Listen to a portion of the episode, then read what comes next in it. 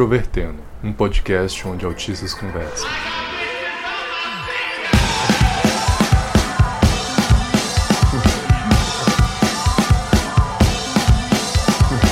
Olá para você que escuta o podcast Introvertendo e conhece todas as novidades e antiguidades da música. Meu nome é Thiago Abreu. Eu sou o Luca Nolasco. E hoje nós vamos falar sobre uma banda galesa chamada Manic Street Preachers. Talvez você nunca ouviu falar, porque eles não são muito famosos no Brasil.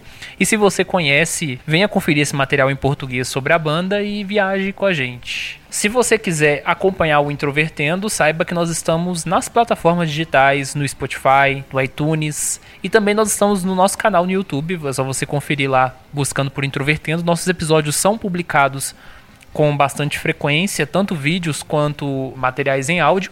E também nós temos nosso site, que é introvertendo.com.br, e nossas redes sociais: Facebook, Twitter, Instagram. É só você buscar por Introvertendo que você acha todas as nossas redes. Se você for um ouvinte ou uma ouvinte nossa e quiser mandar aí o seu comentário referente a algum episódio, é só você escrever para ouvinte@introvertendo.com.br. E claro, se você quiser fazer um contato institucional, é só você também usar o e-mail contato contato@introvertendo.com.br que nós respondemos para você. Se você demorar para ver a resposta, é, consulta sua caixa de spam, talvez caiu lá, beleza?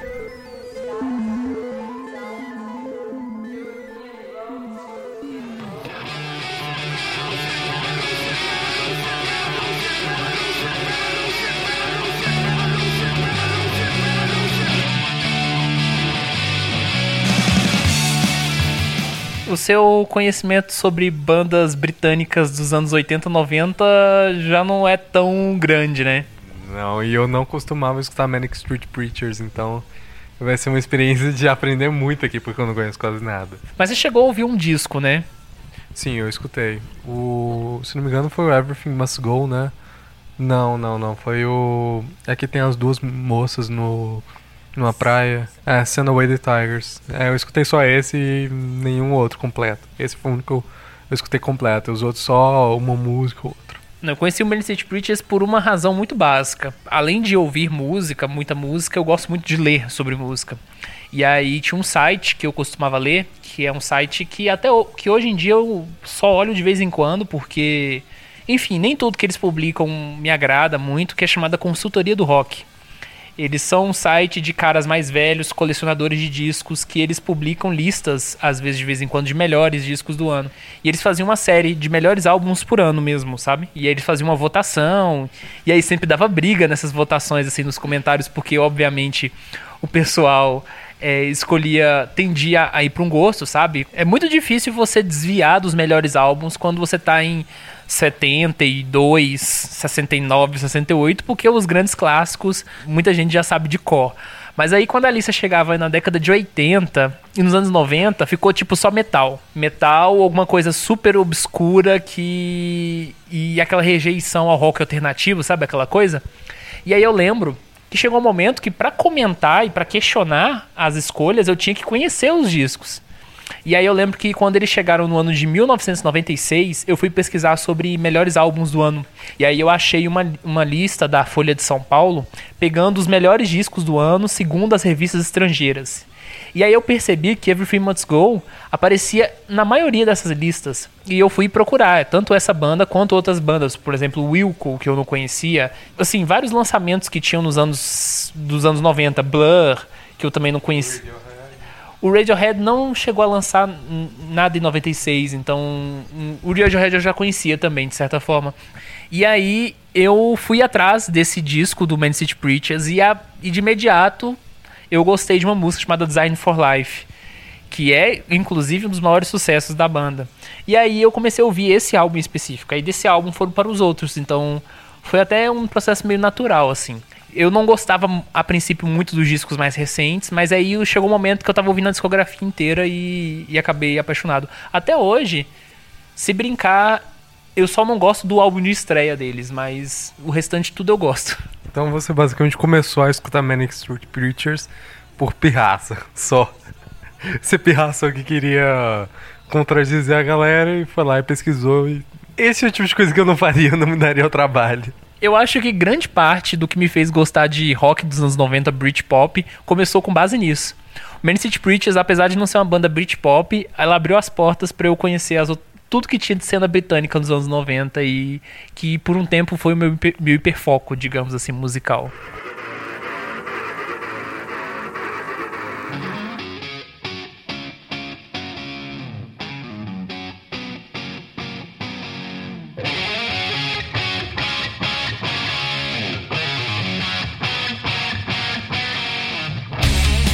Então vamos fazer um resumo basicamente sobre Man City Preachers. Man City Preachers é uma banda britânica que surgiu no País de Gales. O País de Gales não é um ambiente que revela muitas bandas. Além dos Manics, bandas internacionalmente famosas, eu acho que só existem mais duas, que é Stereophonics, que eu acho que eles são muito mais famosos no Brasil do que o, os próprios Manics, mas os Manics têm uma tradição de sucessos maior, né, do que o do que o Stereophonics, e tem outra banda que é uma parceira entre aspas do Man City Preachers, que é o Super Furry Animals, que inclusive fizeram um álbum colaborativo com os Beatles em 2000. Eles fizeram um disco de colagens, remixagem, e foi o Super Furry que fez esse disco, junto com o Paul McCartney e uma galera toda. É, é um negócio super obscuro, assim. Eu não tenho palavras, eu nunca tinha ouvido falar da banda ou disso, ou de nada. Então, uma hora a gente conversa sobre isso, e aí essa banda surgiu no País de Gales em 86. A banda inicialmente era um quarteto, eram quatro integrantes, então ela era formada por, pelo James Dean Bradfield, que era o guitarrista e vocalista. Você tinha também o Sen Moore, que é o primo do James, que toca bateria. E você tinha o Nick Wire, que tocava guitarra, ele era tipo a segunda guitarra, e também tinha um cara chamado Miles Woodward, que ele tocava baixo. Só que o Miles, ele saiu da banda logo no início, antes de lançar o primeiro disco, porque eles começaram com uma banda punk e eles naturalmente foram se afastando do punk. Uma obsessão que a banda sempre teve foi o The Clash. The Clash é a banda de cabeceira, digamos assim, dos Manics. Só que na década de 80 eles começaram a ouvir outras coisas. Por exemplo, o James, ele treinava guitarra ouvindo o primeiro álbum do Guns N' Roses, o Appetite for Destruction. Ele era viciado naquele álbum. Então algumas influências norte-americanas foram pegando no som, eles foram se aproximando do hard rock também, e isso desagradou o antigo baixista. Com a saída dele, o Nick Wire, que era o guitarrista, ele virou baixista. E aí ele ficou fixo como baixista essas histórias se, re se repetem muito entre baixistas, né? Isso me lembra o John Deacon do Queen, que ele também era guitarrista de uma banda. Aí o guitarrista saiu, ele virou baixista e continuou baixista o resto da vida. Não, é, é curioso. Eu, eu desconheço como tocar qualquer instrumento, então eu realmente não sei dizer, mas, pô, é realmente estranho que uma pessoa trabalhe com algo sempre, sempre, sempre, sempre, do nada, não, vou fazer tocar baixo aqui, porque porque dá, sabe? E aí eles fecharam essa formação como um trio. Em 88 eles foram gravar o primeiro single. Era um single totalmente independente. Se não me engano, ele foi limitado a mil ou duas mil cópias. Que era uma música chamada Suicide Island.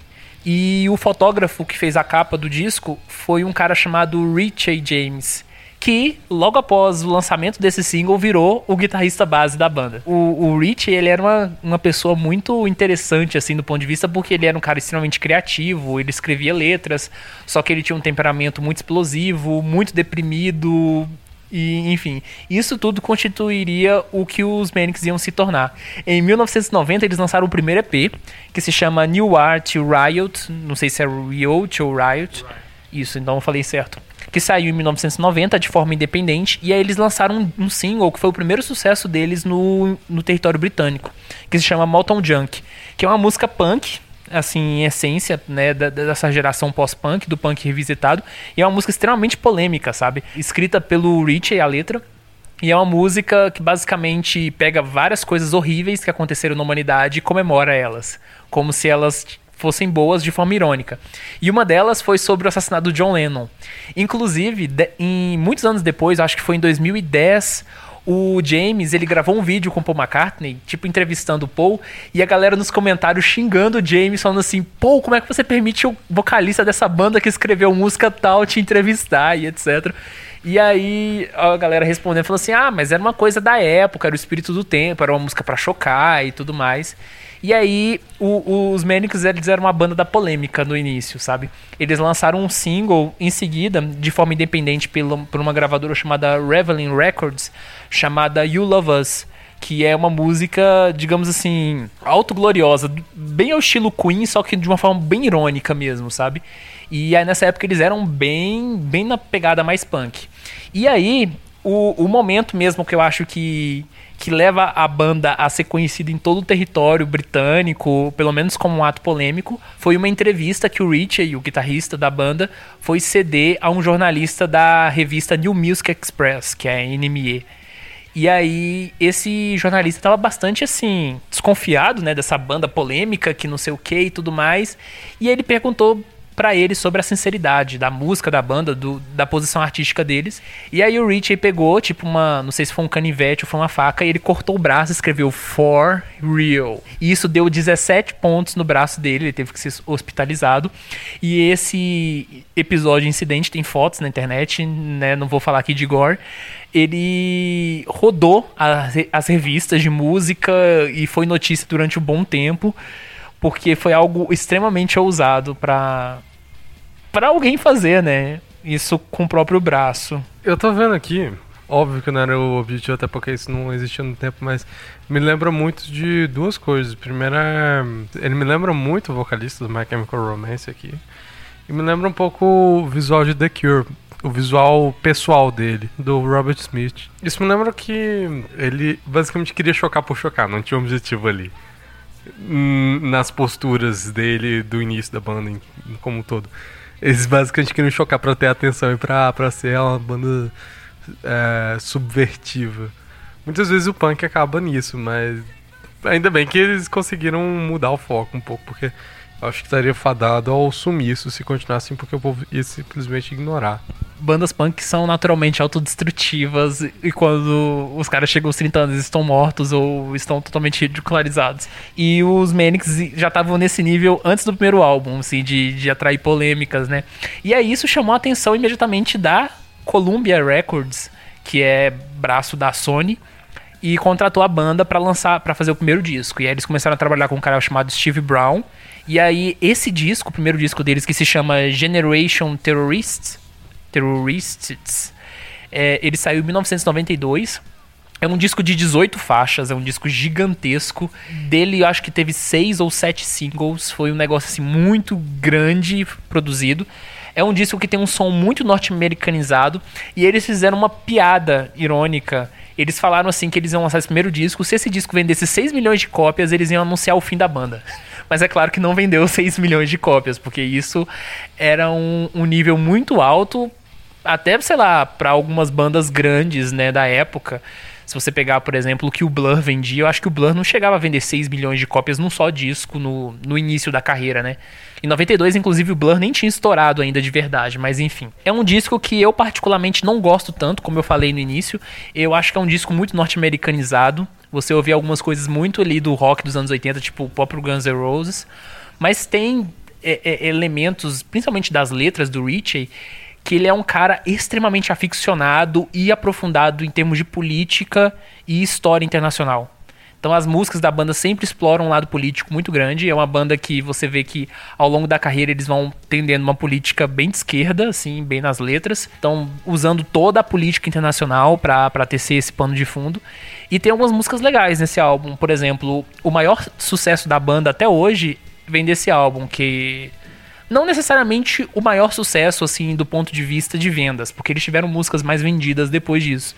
Mas a música que você pode ver que tem maiores números nas plataformas e tudo mais é a música Motorcycle Emptiness, que é uma música que que é bem, bem na base do rock alternativo dos anos 90. Eles fizeram também outras, outros singles como Slash and Burn. Eles regravaram as músicas que eles tinham lançado de forma independente, como por exemplo Moto John Junk, é, You Love Us, que inclusive foram regravações que depois o próprio James falou em entrevistas de que foi uma estupidez eles terem feito isso, porque as músicas perderam a vibe punk e ficaram naquele som mais industrializado, norte-americanizado. Eles fizeram quase um cover de si mesmos ali, porque perde completamente o propósito da música, eu acho se ela foi produzida em, em tal maneira, é compreensível que faça uma remasterização, porque às vezes você produziu, você acha que não, não tava legal e tudo mais.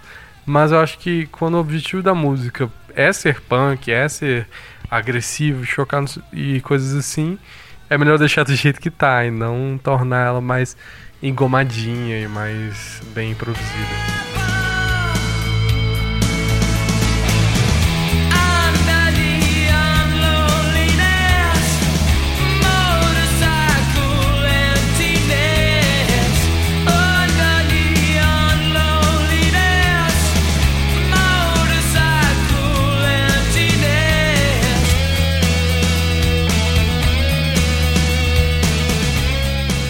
Talvez tinha até alguma imposição comercial.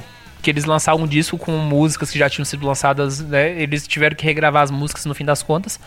E aí, o próprio episódio do For Real, do, do braço do, do Richie, teve umas gravações em áudio com entrevista dele explicando a motivação e tudo disso.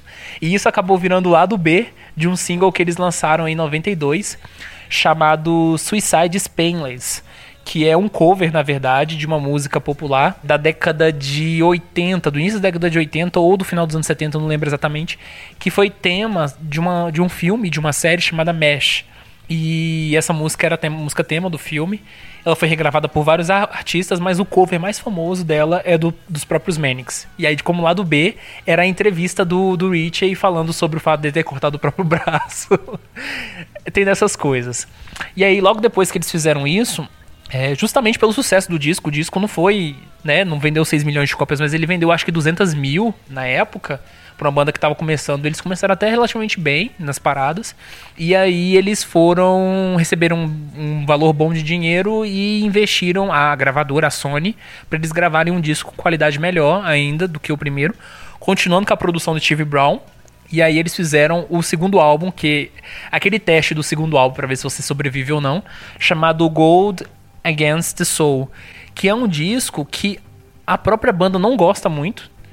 Eles renegam esse álbum, apesar dele não ser tão ruim. Eu não acho ele um, um álbum ruim, mas ele não tem a, o impacto do primeiro.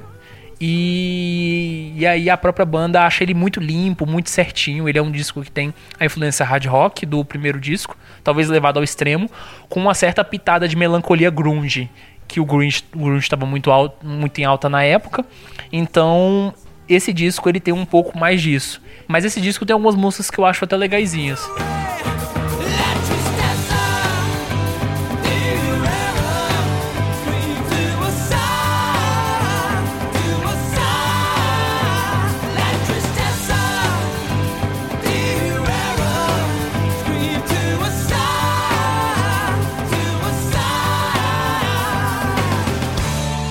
Não, nunca escutei esse, esse disco não.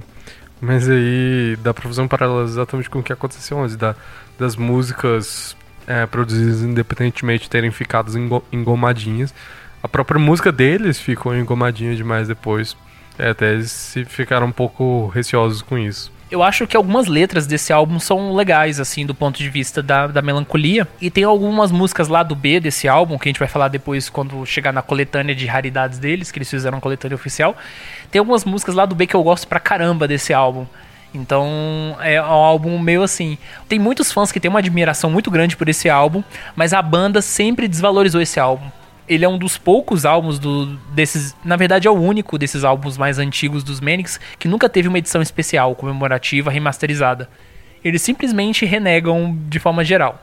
Embora algumas músicas desse álbum ainda sejam tocadas em shows, como From Despair to Where e La Tristeza do Reira. Nessa época, então, eles começam a ter uma certa um certo incômodo com, com essa questão norte-americana muito forte no álbum deles, porque isso pegava mal. Eles eram um grupo que estava ali na cena londrina, na cena britânica em geral, não só londrina, mas com o som totalmente norte-americanizado.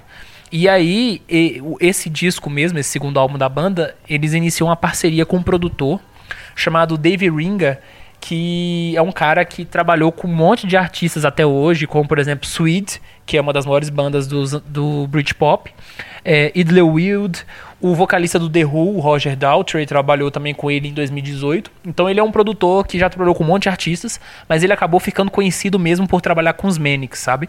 E aí ele inicia, eles começam a ter uma relação e o Dave se torna um cara muito importante no trabalho dos Manics. E aí, nessa época, eles decidiram o seguinte: vamos fazer um disco bem Brit agora da próxima vez.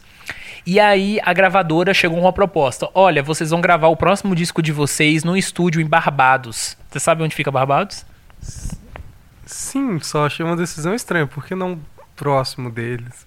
Então, eles queriam que eles gravassem num estúdio bem caro, luxuoso e tudo mais. Pra quem não sabe, Barbados é o país onde a Rihanna nasceu e tudo mais. E vai ter uma coisa sobre Rihanna e Manic City Preachers depois, mas enfim, isso é uma longa história. É, e aí. e aí. É, é muito engraçado ver a cara de expressão do, do Luca assustado com essas informações. Cara, eu não consigo associar a Rihanna a uma banda melancólica dos anos 90 de- britânica, mas vamos lá. Aí eles contrariaram a decisão da gravadora, viajaram pro país de Gales, entraram no estúdio podrão, amador, sabe? Foram só a banda, junto com um engenheiro chamado Alex Silva. Não é brasileiro, tá, gente? Foram com esse cara, se trancaram nesse estúdio e começaram a escrever o próximo disco.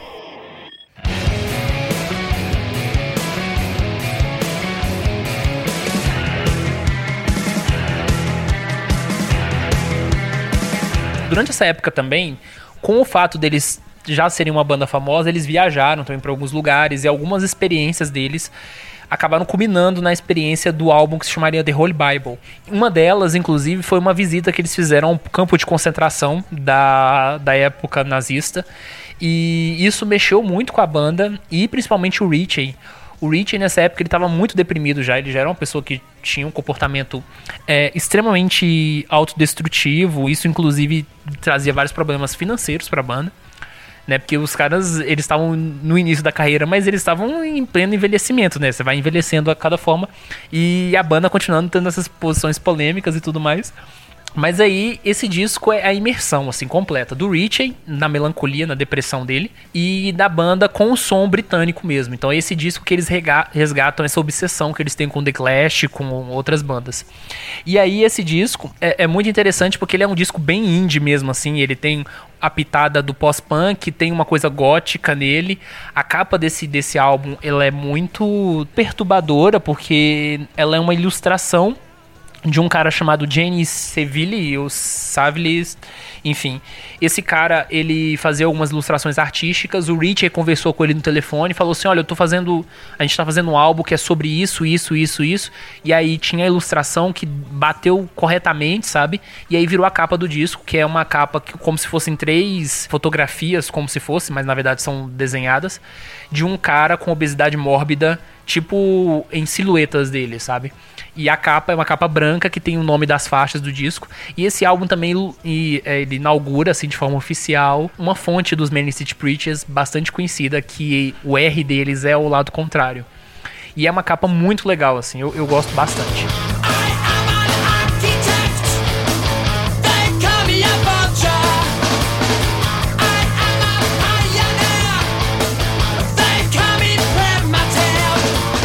Isso me lembra um pouco a história da, da capa do primeiro álbum do King Crimson.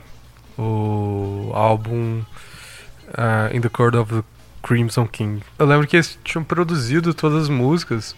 Aí foram conversar com o ilustrador para fazer a, a arte do álbum. Aí o ilustrador deixou cair de uma pasta um desenho que era aquele desenho horrendo do cara assustado assim. Aí eles acharam um desenho ótimo e pegaram o desenho pra fazer a capa. Ficou muito icônico. E no, fina- no final, a capa do primeiro álbum, álbum deles veio de sem querer e ficou muito boa. Me lembrei um pouco dessa história, foi parecido. É, os Manics, até aquele momento, eles faziam umas capas interessantes. O primeiro álbum foi uma tatuagem, que inclusive o, o Nick tem ela até hoje no braço. E o segundo álbum é tipo um rosto, só que. Não, é um corpo sem rosto, assim, é um rosto tampado, sabe? Um negócio bem melancólico. Mas nada supera, assim, Holy Bible até aquele momento. E é um disco, assim, muito variado em temas, mas, como eu falei, extremamente político. É um disco que aborda os seguintes temas, assim, de forma geral, ó nazismo, o holocausto, racismo, consumismo, imperialismo, serial killer, suicídio, fascismo e também tem uma coisa sobre anorexia nervosa. Porque tem uma música que o Richie ele escreveu falando do fato dele ter emagrecido 29 quilos na época desse álbum. E dizem sobre o processo de produção desse disco que foi um negócio assim tão perturbador que o Richie não participou da instrumentação em si. Na verdade, dizem que até que ele não sabia tocar guitarra que ele só aparecia nos shows tocando guitarra só de pose e ele fazia as letras A maior parte das letras da banda era ele e o Nick. Só que nesse disco, dizem que o Richie escreveu 90% das letras. Só tem uma música escrita pelo Nick, que é justamente a música mais positiva do álbum. A única música. a- não é uma música necessariamente alegre, mas é uma música esperançosa. Coisa que as músicas do Richie já não tinham esperança nenhuma sobre nada. Tem uma música, por exemplo, chamada Dying on Summertime, que é, o, o título dela em português é Morrer no Verão. Tem uma música que é É tudo junto, sem ter nenhum espaço. If White America told the truth, for one day it. Peraí. Uh, its world would fall apart. Se a América Branca contasse o segredo dela por um dia, o mundo dela cairia. E isso tudo sem nenhum espaço, é muito difícil de ler. Inclusive, eu amo essa música, que essa música ela é desesperadora, sabe? O, o arranjo dela é todo cheio de contradições, é- eu acho muito legal. E outra coisa também sobre essa, esse título, se ele fosse traduzido em português, seria mais ou menos assim: se a América Branca é, contasse a verdade, o mundo estaria enojado. É basicamente. é basicamente isso. Todas as músicas, ou a maior parte das músicas desse álbum, elas são introduzidas por algum discurso. Alguma coisa histórica, algum discurso político, sabe? É um disco muito documental e é um disco muito agressivo do ponto de, de vista da sonoridade. Aí, como eu falei, o Rich escreveu 90% das letras, só que ele não participou da gravação. Dizem que ele estava tão de- deprimido que ele passava os dias deitado no sofá, nos dias da gravação, enquanto a banda gravava, chorando, bebendo refrigerante e comendo salgadinho, sabe? Basicamente assim, que ele não conseguia fazer nada. E aí o, o James fez todas as guitarras desse disco. Ele é um disco muito técnico. É tão técnico que o James disse em entrevista à Vice em 2015, a polêmica revista Vice, ele foi chamado pela revista Vice para ranquear os álbuns dos Manics, do, do que ele menos gostava ao que ele mais gostava. O Holy Bible ficou em segundo lugar. E aí ele diz que. Aí perguntaram para ele qual era o sentido de tocar aquelas músicas perturbadoras em show. Né? E aí ele falou: Ah, eu nem penso muito nisso porque o disco é tão técnico, mas tão técnico que eu fico mais preocupado em tocar o álbum certo do que em preocupar com toda a complexidade que esse álbum é, sabe? E eu acho que é isso que é o Holy Bible, sabe? É, ele é uma experiência sonora e lírica, assim, extremamente pesada. As letras são muito bem construídas. É, tem umas, uma quantidade gigantesca de temas e esse álbum é considerado um dos mil e um álbuns para você ouvir antes de morrer daquele livro famoso. É um álbum extremamente cultuado, há críticas tipo caiu apaixonada nesse disco. Inclusive os Manics é uma banda muito elogiada pela crítica. Se você pegar os discos deles no Metacritic, né, que é aquele agregador de, de notas, o disco mais rechaçado deles tem nota 57, que ok, é uma nota mediana. Mas o disco mais elogiado parece que tem nota 95, sabe? Então, assim, as notas da banda são extremamente altas de forma geral. E aí, apesar do culto, então, da banda, é um disco, assim, que foi um fracasso comercial. Isso causou um certo problema a princípio. Porque só tinha uma música gravada com produção do Steve Brown, o cara lá que tudo mais, que foi exatamente o primeiro single, que é uma música chamada She Is Suffering, que é Ela Está Sofrendo. É uma música sobre uma menina que quer se, sui- se suicidar ou se, se automutila, e mesmo sendo o single, é uma música muito pesada ainda, de certa forma. Mas aí esse disco tem um monte de músicas, assim, que acabaram ficando nos shows da banda com o passar do tempo, como Faster, Rival, que é, na verdade, Lover, amante em ao lado contrário e algumas outras músicas muito boas como por exemplo o é, Without You America que é o, o, o apelido dessa música gigantesca que eu gosto pra caramba. Esse disco inteiro eu gosto dele sabe? Ele é um disco impecável do início ao fim mas muito perturbador. Acho que ele é um dos álbuns mais perturbadores da, da música não sei se só britânica ou música geral dos anos 90 sabe? Ele é um disco muito pesado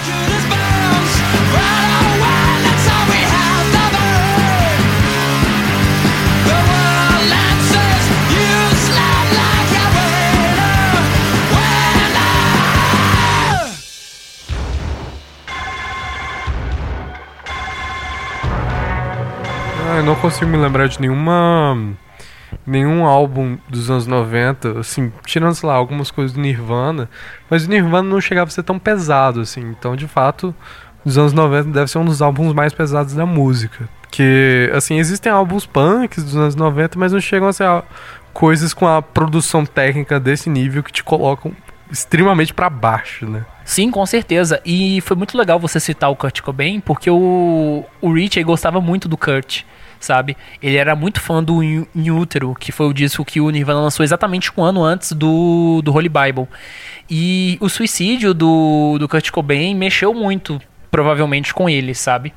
Do ponto de vista que quando eles fizeram essa turnê desse disco, eles tiveram um prejuízo enorme, porque teve um show que eles fizeram no Astoria que o Richie, junto com a banda, destruiu todos os instrumentos e eles tiveram lá, um prejuízo de 26 mil libras, alguma coisa assim.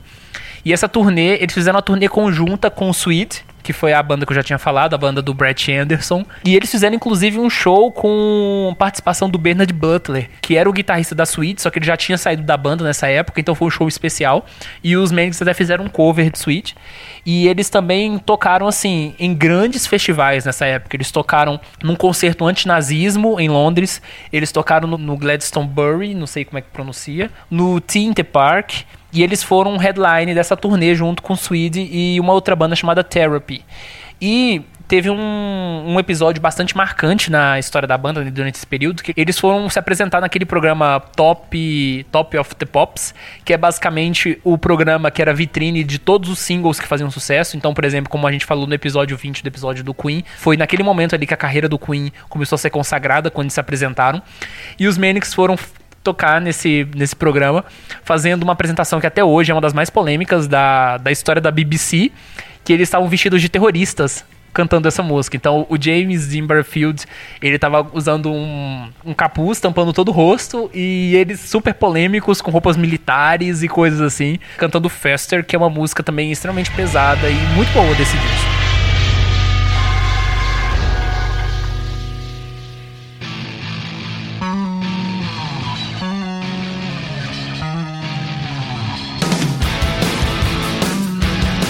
Aí a gente vai no segundo momento da banda, né, fora desse primeiro bloco, que foi o momento que os Manics, eles viram que eles poderiam ser um sucesso fora do território britânico, porque até aquele momento a- o gráfico deles, digamos assim, né, das paradas, era muito limitado ao cenário britânico, à Europa no geral, e nos Estados Unidos eles nunca tinham figurado. Eles receberam um convite para fazer uma, uma trilha sonora para um filme que inclusive foi um fiasco de crítica, chamado Judge Dredd, que inclusive teve uma, uma edição diferente em 2012.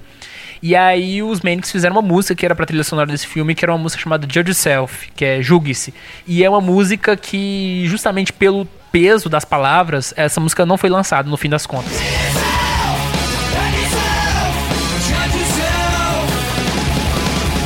E essa música não foi lançada por um motivo muito básico. Os Manics cancelaram a sua turnê nos Estados Unidos, nessa época que eles tinham recebido um convite para fazer uma turnê.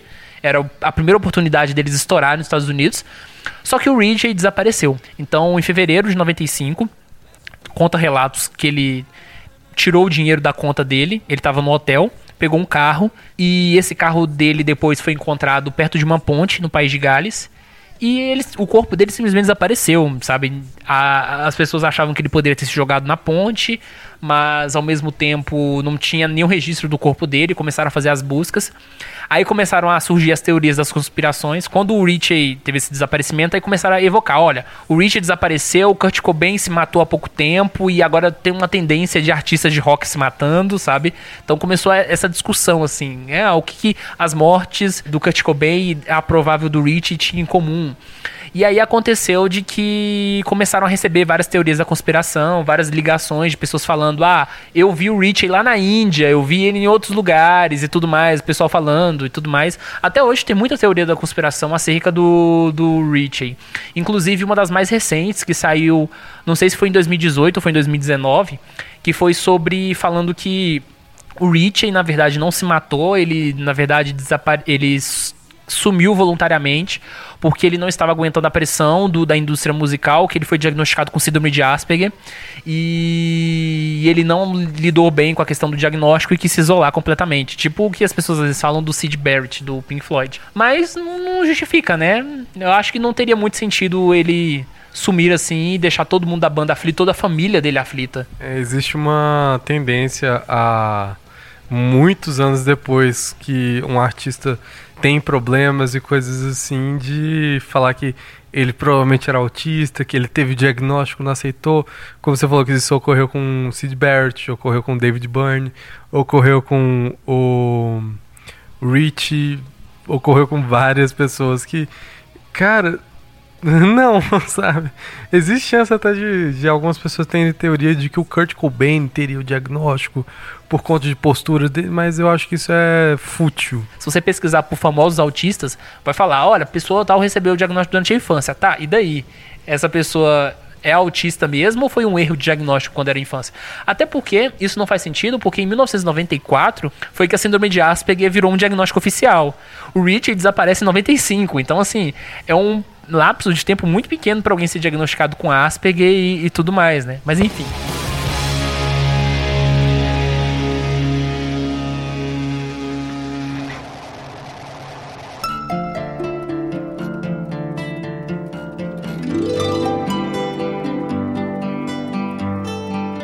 Isso assustou muito a banda e eles já estavam preparando um disco seguinte. O James ele diz que a última vez que eles se reuniram, eles estavam trabalhando uma música, uma música acústica super leve, bem diferente do Holy Bible.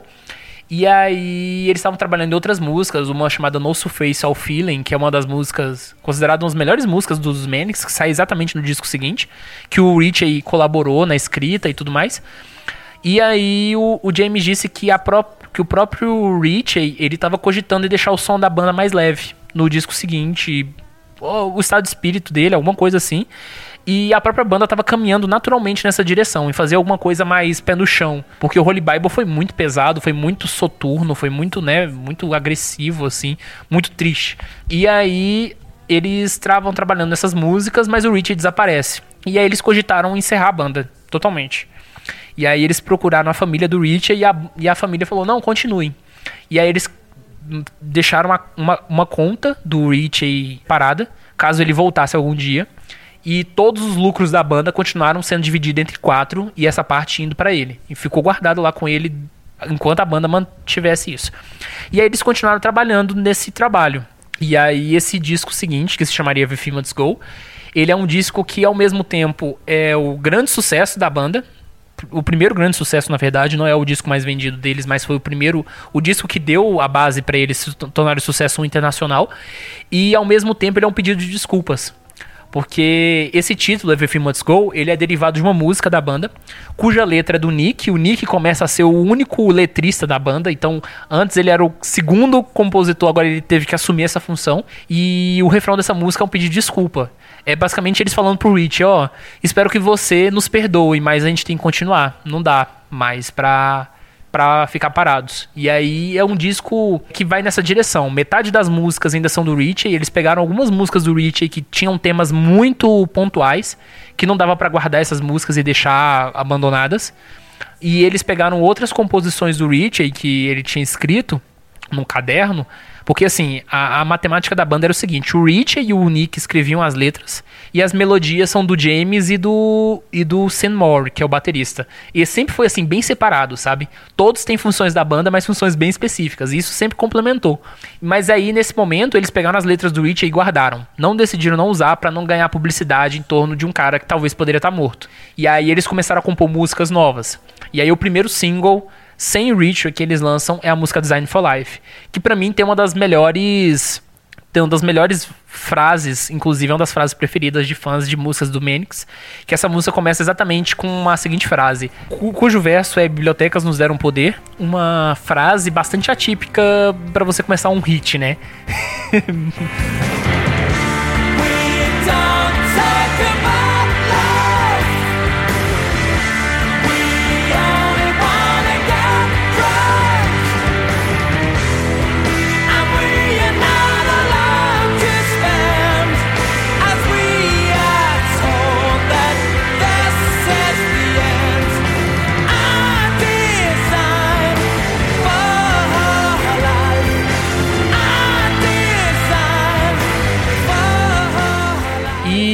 uma música que já tem um tom mais leve. Se a gente pegar o ano de 1996, é o ano que a- as tensões em torno do Britpop estão ali no auge. Se você parar pra pensar, o Blur tinha lançado Great Escape em 95 e o Oasis lançou What's the Story Morning Glory, que é simplesmente o disco que vendeu 20 milhões de cópias. Então, os Manics não eram uma banda Britpop, mas de certa forma a leveza no som deles acabou levando eles um pouco a serem associados com Britpop, assim como o Radiohead, que também não tinha nada a ver com Britpop, em certo momento foi ligado ao Britpop. E aí, es- esse, esse disco ele se torna um sucesso. A Design for Life é o primeiro single que chega ao, à segunda posição nas paradas britânicas. Nesse período também, esse single vendeu mais de 400 mil cópias, ou seja, eles venderam com o single mais do que o primeiro álbum. E com Everything Must Go, eles conseguiram fazer todos os outros álbuns anteriores deles entrarem nas paradas, tipo o que Pink Floyd fez com Dark Side, em menor proporção, claro. E eles eram considerados basicamente a banda britânica do momento. Esse disco foi produzido pelo Dave Ringa, junto com Mike Hedges, que tinha trabalhado com The Cure em vários discos dos anos 80, vários álbuns dos anos 80 foi ele que produziu. Nesse momento eles ganharam o primeiro Brit Awards de melhor banda britânica e de melhor álbum britânico.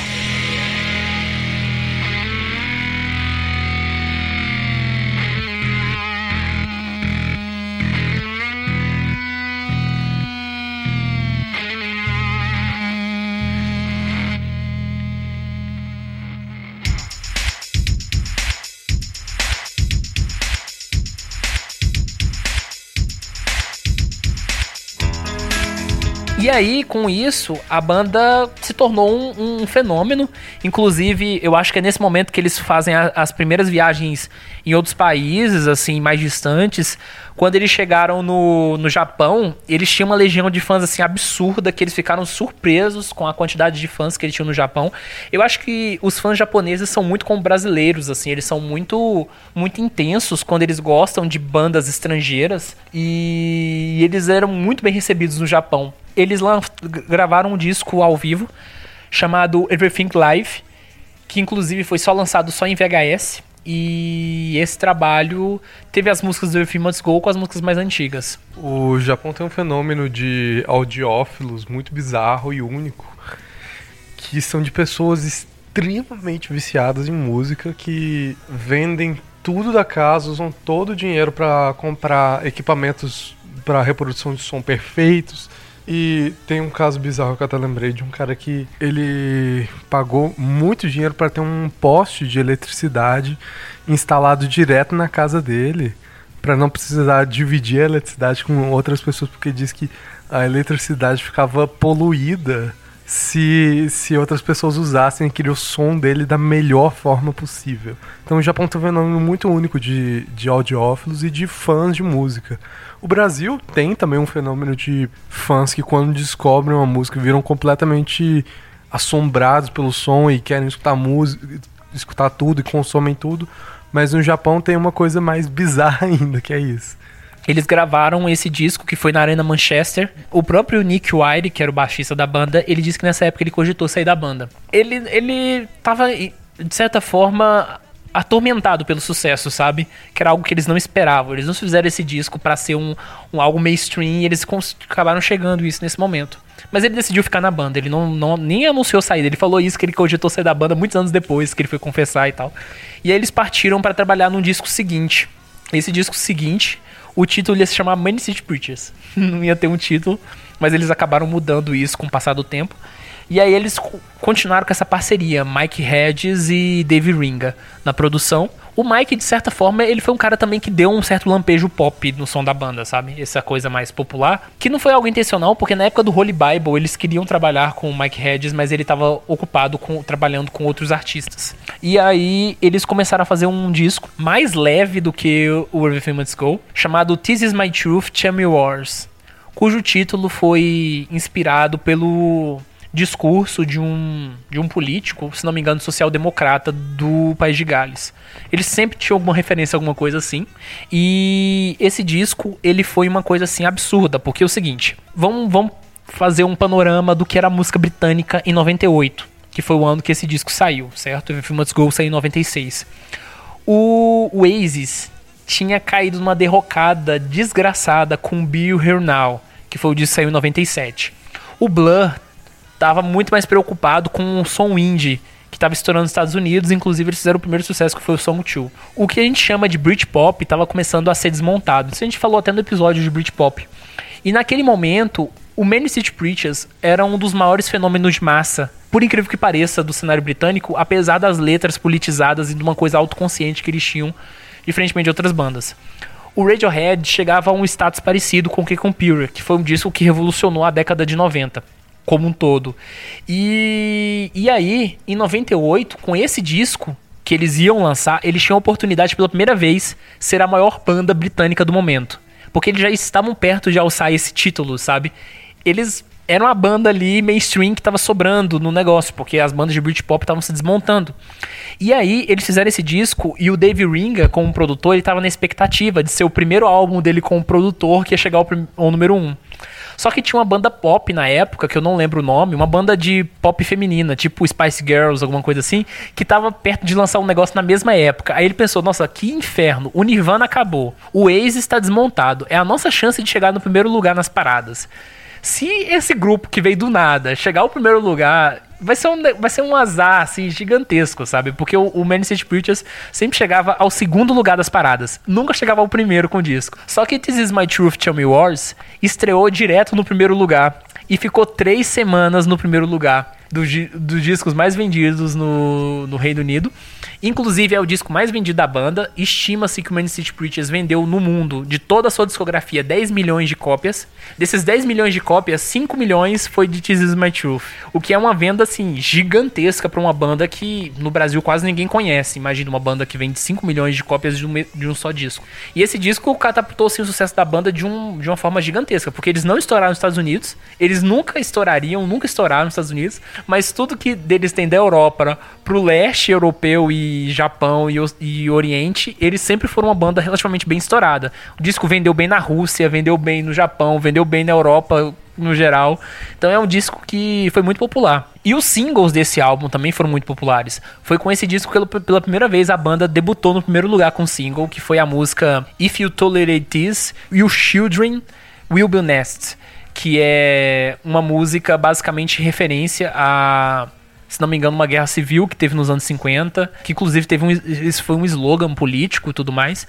E é uma música extremamente política e que fez muito sucesso, inclusive ela entrou pro Guinness Book como o single de maior tamanho em nome de música, porque o nome da música é gigantesco. E nessa época também que eles começaram a ter um maior dinheirinho pra investir nos clipes. Então eles pegaram tipo um dinheiro enorme que eles tinham ganhado pra fazer clipes e fizeram um clipe muito bem feito, que é dessa música em que os personagens do clipe aparecem sem rosto, sabe? E é crianças e coisas assim. Então, assim, a banda ela tinha um sucesso mainstream, tinha um som mainstream, mas ainda assim não deixava de lado o seu lado político. If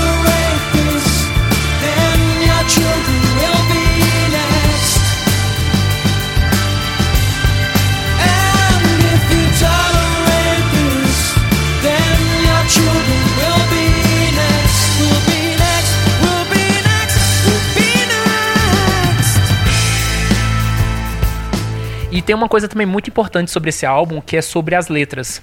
O Nick, nesse disco, ele assume 100% as letras dos Manics, né? Porque o disco anterior ainda tinha coisas do Richie. E nesse disco, ele não cai numa lamentação sobre a ausência do Richie brega, sabe? No sentido tipo, ai, perdi meu amigo, sabe? Dá pra perceber a ausência do Richie em vários aspectos nesse disco. Ele é um disco muito cheio de vazios.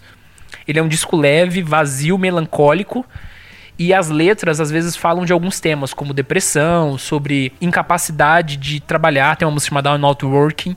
É um disco que falou muito sobre o espírito do tempo, a melancolia do, do final dos anos 90.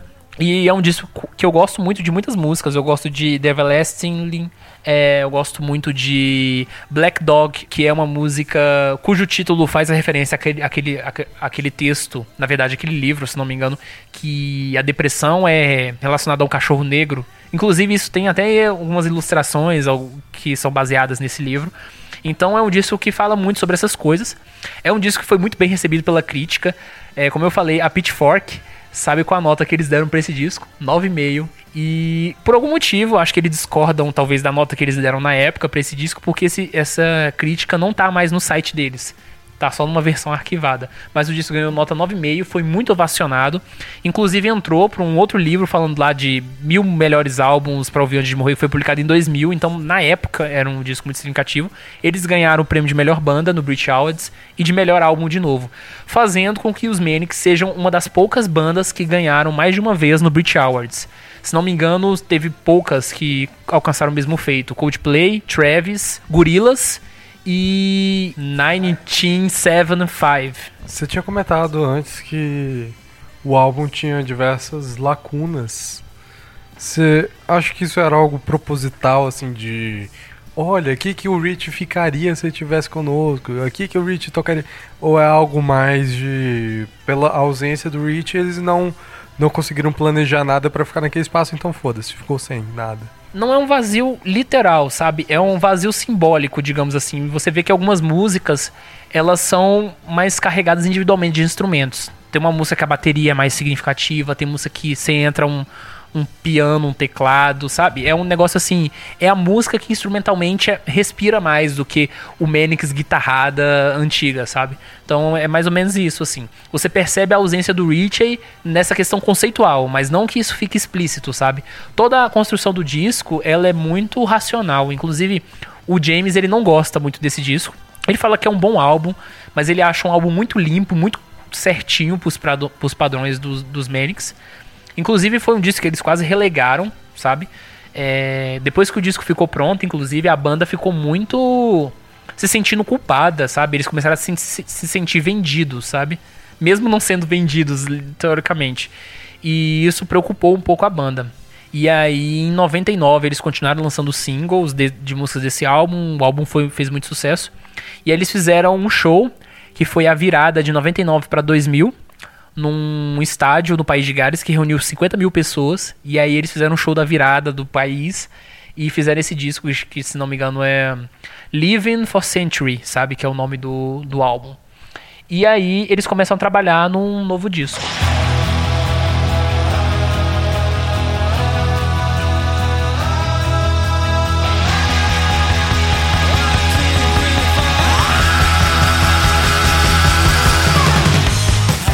E aí, nesse momento que o sucesso de This Is My Truth começou a incomodar eles, falando, agora a gente precisa voltar às raízes punk. Que a gente tá muito, muito acomodado aqui nesse negócio, a gente precisa voltar ao peso. E aí eles chegaram com essa ideia pro Mike Hedges e pro Dave Ringa, que eram os caras com quem eles trabalhavam. Dizem as línguas da própria banda de que o Mike Hedges falava, ó, gente, vamos trabalhar um pouco melhor sobre essas músicas. Eles, não, a gente quer um negócio mais, mais cru e mais direto possível. E isso começou a ser um certo problema. Mas a princípio parecia ok. O que, que eles fizeram primeiro? Lançaram um single na virada de 2000, logo após esse. Na verdade, nesse show eles já tocaram essa música nova e o single saiu dias depois, que é uma música chamada The Masses Against the Classes, que foi o segundo single deles, número um nas paradas. O, o single é. A capa dele é a bandeira de Cuba e a música é, um, é uma música comunista, assim, escancarada, sabe? De uma forma bem, bem escancarada. E a música foi um sucesso e tudo mais. E em 2001, eles fizeram um show em Cuba.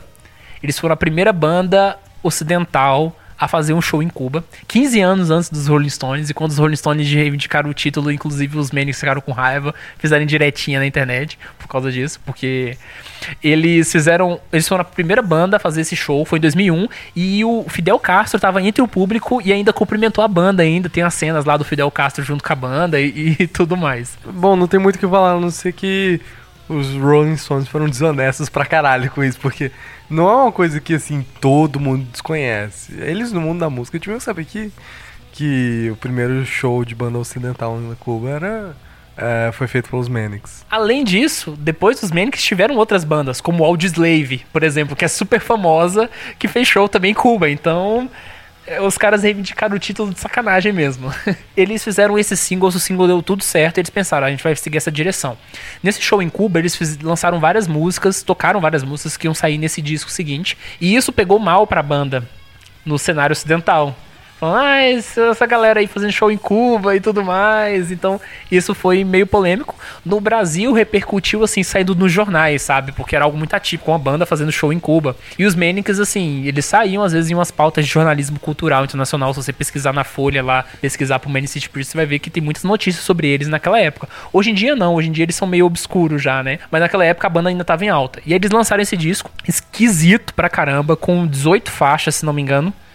18 ou 16, eu acho que a edição geral do disco, com todas as faixas bônus, são 18 e a edição normal é 16. Chamada Know Or Enemy, que é Conheça Seu Inimigo. Uma capa assim, bem grande, com letras garrafais, um tipo como se tivesse um sangue escorrendo. É um disco direto, barulhento, bem desordenado, assim, que eles tentam de tudo. Tem uma música que tem uma influência da disco music dos anos 80, só que de forma irônica, zombando da, da disco music. Tem uma música que tenta emular Beach Boys e foi mal recebida, que é o single Why So Sad. É, mas tem. É, mas é um disco emocional. Digamos assim, eles não estavam desconectados do, do ponto de vista é, de reflexão.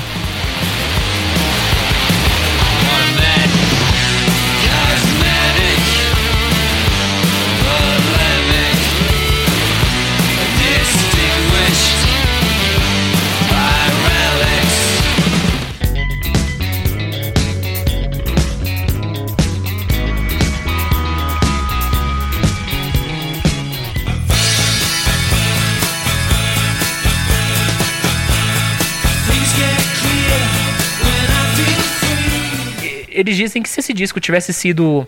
Se eles tivessem deixado esse disco respirar mais, as músicas respirarem mais, ele teria sido um disco bem recebido.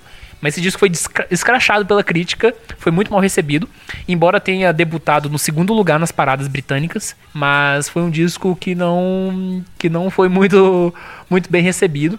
Inclusive, eu acho que teve poucas críticas positivas. Uma das poucas críticas positivas foi exatamente da Pitchfork, que deu nota 7,5 pro álbum, mas no Metacritic ele tá com 57 de nota, que é uma nota já mediana. E isso assustou a banda.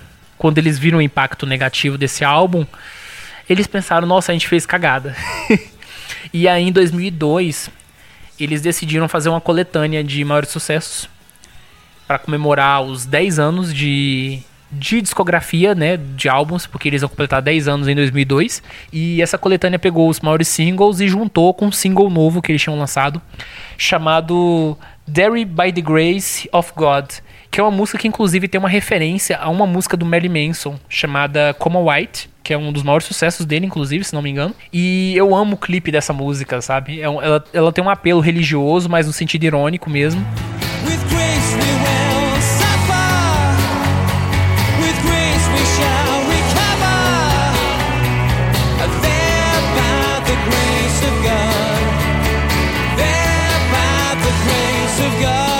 Essa música ela tem muito mais a ver com a época de This Is My Truth do que a do disco anterior.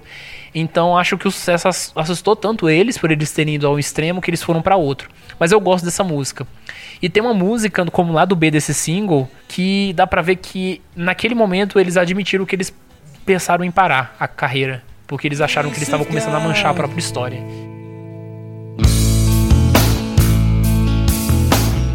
E aí, enquanto eles não produziam nada, em 2003 eles resolveram lançar uma outra coletânea.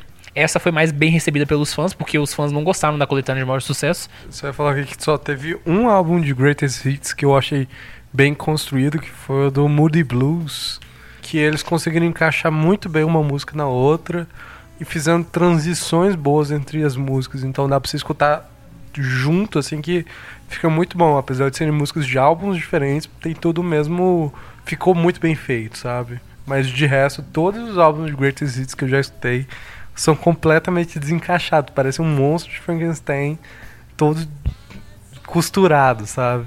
Sim, eu concordo. E eu acho que um, um bom álbum de comemorativo é quando ele conta a história. Quando ele tem uma função quase como documentário, sabe? Eu acho isso muito legal.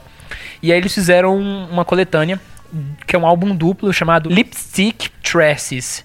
Que, inclusive, cujo título é derivado de um livro. E eles pegaram isso, digamos assim, a Story of Many City Preachers.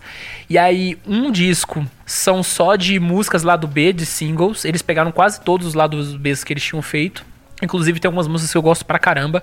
Eles lançaram a inédita Forever Delayed, que não tinha ficado pronta na época. E eles lançaram também Judge Yourself, que foi aquela música que eles fizeram com o Rich, que eles não quiseram lançar por causa da letra, porque a letra falava, é, tipo, puna-se, sabe? E foi uma música logo depois que, que ele desapareceu, então assim, ia pegar muito mal. E eles lançaram algumas músicas de outros discos que eu gosto bastante. Tem duas, inclusive, que eu sou apaixonado dessa coletânea que uma se chama Donkeys e tem outra que se chama Mr. Carbohydrate, sabe? Senhor Carboidrato. Que são duas músicas meio melancólicas. Uma é melancólica e a outra é bem irônica. E uma é do da época do Gol- Golden Against the Soul e a outra é da época do Months Go. Mas aí o disco 2 são covers, então eles fizeram pegaram tudo que eles já fizeram de cover na época e que não tinham e que tinham saído como lado B de singles. Tinha inclusive um cover dos Rolling Stones nesse, nesse nessa coletânea tinha Last Christmas, tinha umas negócios super populares, sabe? Tinha um single, tinha uma música do The Clash, que inclusive que é do álbum London Calling. Então assim, eles pegaram umas músicas obscuras, juntaram com umas coisas assim.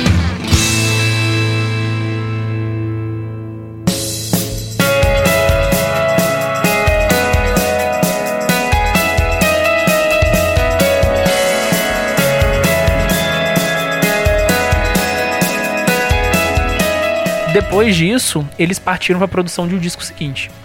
E eles fizeram um disco um pouco na vibe do do This Is My Truth, mas ele tinha uma diferença muito, muito básica. Esse disco, eles estavam extremamente inseguros na hora de fazer. Então, por exemplo, teve músicas, parece que eles gravaram três ou quatro vezes, quatro versões diferentes, e gravaram instrumentos separados, sabe? Foi um negócio que a banda, coletivamente, não estava muito envolvida.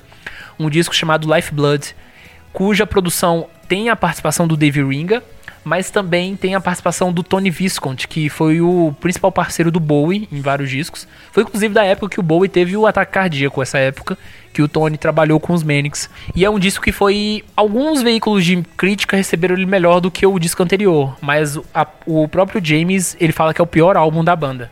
Ele é um disco que tem uma vibe mais pop rock. Eles falam que é um rock elégico, sabe? Um rock melancólico, triste e tem uma influência pop. Tem um single chamado The Love of Richard Nixon, que é uma música que faz uma abordagem assim diferente do Nixon, sabe? Fora da questão do caso do Watergate. Inclusive eles fizeram um clipe muito muito engraçado que eles estão com a máscara do Nixon.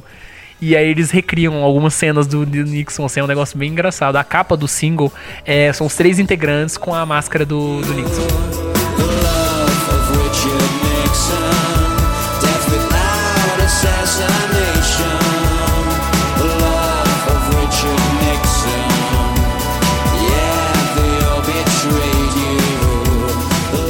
eles falam que essa música, na verdade, ela foi feita como uma, uma espécie de referência entre eles e o Radiohead. Que eles falam que, digamos assim, o Radiohead, por mais de todas as loucuras que eles fizeram, eles se mantiveram assim como um estrelato internacional, como um ícone. E que eles, na verdade, são um patinho feio, os Manics. São um patinho feio. Então, tipo, se o Radiohead for Kennedy, os Manics são Nixon, sabe? É, é o patinho feio que tem que se esforçar várias vezes pra poder chegar no mesmo lugar e não conseguir chegar no lugar que os outros chegaram. E uma coisa sobre o Radiohead que eu esqueci de falar é que If You Tolerate This, que é um dos maiores sucessos do Ma- dos Manics, era cantado pelo Tom York na turnê do Kirei. Ele cantava essa música. Então essa relação entre Manics e, e Radiohead é, às vezes é bem próxima. Eles já colaboraram em algumas, alguns projetos é, diferentes assim e tudo mais. Mas nesse momento, a banda assim, eles lançaram esse álbum, esse álbum não foi lá grandes coisas, eles pensaram, caramba, a gente declinou aqui rápido e de uma forma assustadora. Já é a segunda ou terceira vez que você comenta que eles estavam com muito receio do fato de que eles tinham a impressão de que estavam declinando e queriam parar porque estavam com, com a impressão de que estavam manchando o próprio legado. Não sei se isso era uma paranoia coletiva presente na banda ou é um sentimento que toda banda tem, mas eu tenho certeza que muita banda não tem esse tipo de percepção sobre si mesma. Que se tivesse, pararia muito antes. Mas, pelo visto, essa tem mais do que devia, tá? Sim. E aí a estratégia que eles fizeram foi o seguinte: depois de eles fazerem esse disco, que é bem pessoal, que fala sobre morte, solidão, uma série de coisas assim, eles decidiram parar um tempo. E aí eles. Assim, eles não pararam literalmente, assim, no sentido de que a banda tá encerrada, mas eles foram trabalhar em outras coisas. O James fez o primeiro disco solo dele, o Nick fez o primeiro disco solo dele. Inclusive, o disco solo do, do James, ele foi tão bem recebido que a crítica falou que ele era melhor do que os dois discos recentes do Man City Preachers. Isso é um ataque ao mesmo tempo um elogio, né? Porque eles estavam justamente em busca de renovação, então isso era um bom sinal. E eu gosto muito desse disco solo do, do James, que é o The Great Western. Aí a capa dele é, é uma ponte.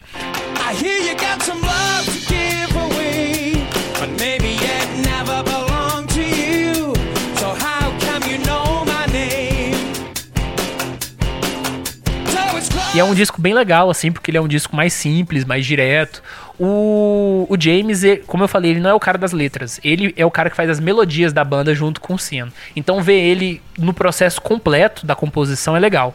Da mesma forma, o Nick também fez um negócio que ele participou de forma completa. Eu acho que o James tocou guitarra com participação, alguma coisa assim, nesse disco do, do Nick. Mas o Nick, ele não é um cara. Ele é um cara assim, punk demais, sabe? E ele gosta de fazer umas coisas experimentais que. Ele não é um bom vocalista, ele é um, ele é um péssimo cantor. E inclusive tem. A partir do Know Your Enemy. O, o Nick, ele sempre começou a cantar uma música do disco como vocalista principal. E todas as músicas que ele canta sempre eram rechaçadas pela crítica, falando assim, cara, que voz horrível, sabe? E ele fez um disco solo todinho dele. Enfim, aí o disco do James foi um sucesso, o disco dele não. Em 2007, eles voltaram a se ver, os três integrantes. Eles começaram a se reunir na casa um do outro e começar a fazer música de forma despro- assim, de forma mais livre, sabe? Mais direta. Eles pegaram um rumo de novo. E aí eles falam que eles escreviam uma música, escreviam uma música rapidão e botavam ela pra tocar, gravavam e já partiu pra escrever outra. E escreveram trocentas músicas assim, pra escrever um negócio mais direto, mais orgânico. E aí eles começaram a formar esse disco produzido pelo Dave Ringa, que se chamou Send Away to Tigers, que foi o disco exatamente que você ouviu.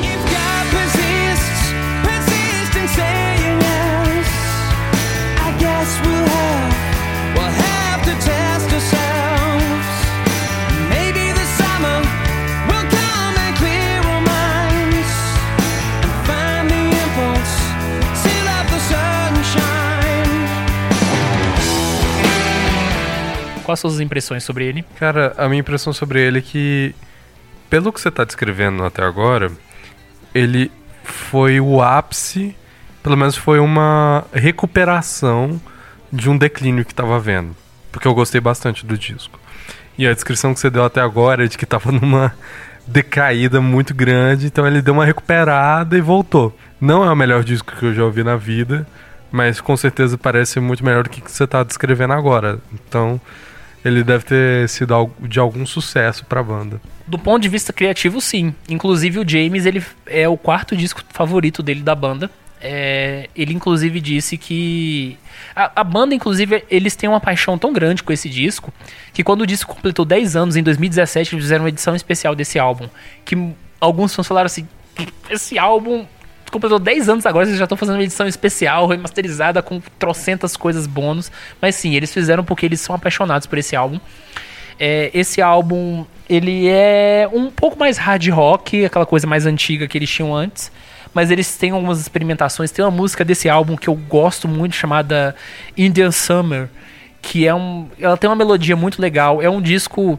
Eu acho que é nesse, nesse álbum especificamente, des- dessa geração mais recente do Man City Preachers, que você percebe uma vocação muito grande para coisas melódicas que a banda faz, assim. Que muitas vezes sou bem radiofônico, mas é muito bom do ponto de vista melódico.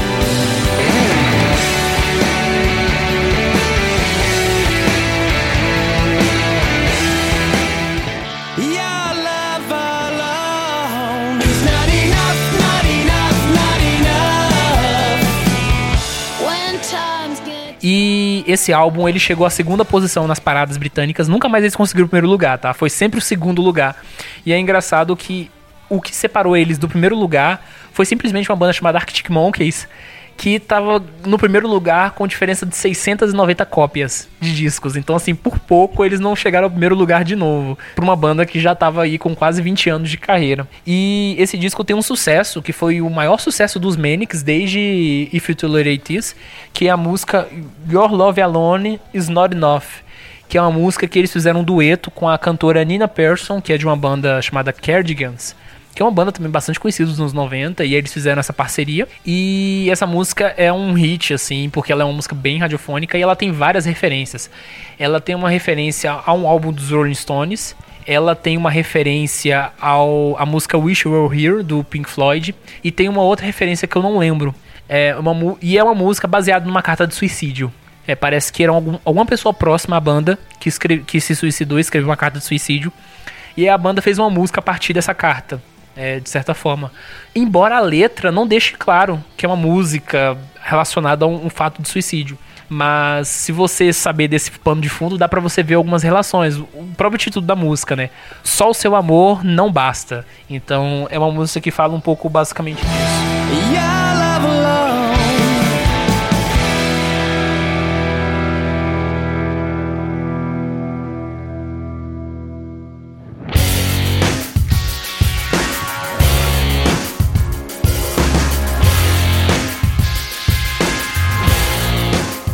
queria falar, mas não é exatamente relacionado a isso.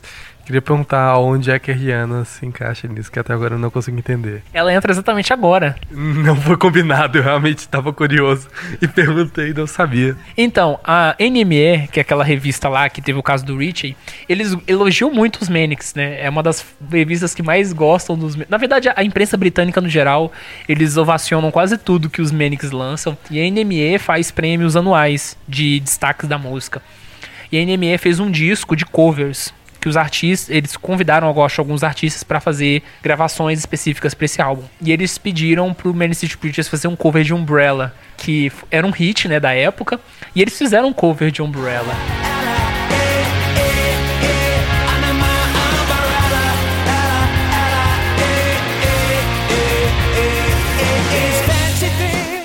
Isso é algo que me deixa desconfortável. E pior, eu amo o cover deles de Umbrella porque ficou muito legal. É claro que não tem aquela parte do rap do Jay-Z, tá? É só a parte cantada mesmo. E aí eles pegaram a música Umbrella e virou uma música de rock, basicamente. E tem uma versão acústica também na voz do James. E é inclusive, eu acho que é uma das músicas mais executadas deles nas plataformas digitais. o cover de Umbrella. Eu conheço um cara, ele foi meu colega da universidade. é, até hoje a gente conversa bastante. A primeira coisa que ele ouviu, se não me engano, de Many City Preachers depois de Everything Must Go foi esse cover de Umbrella.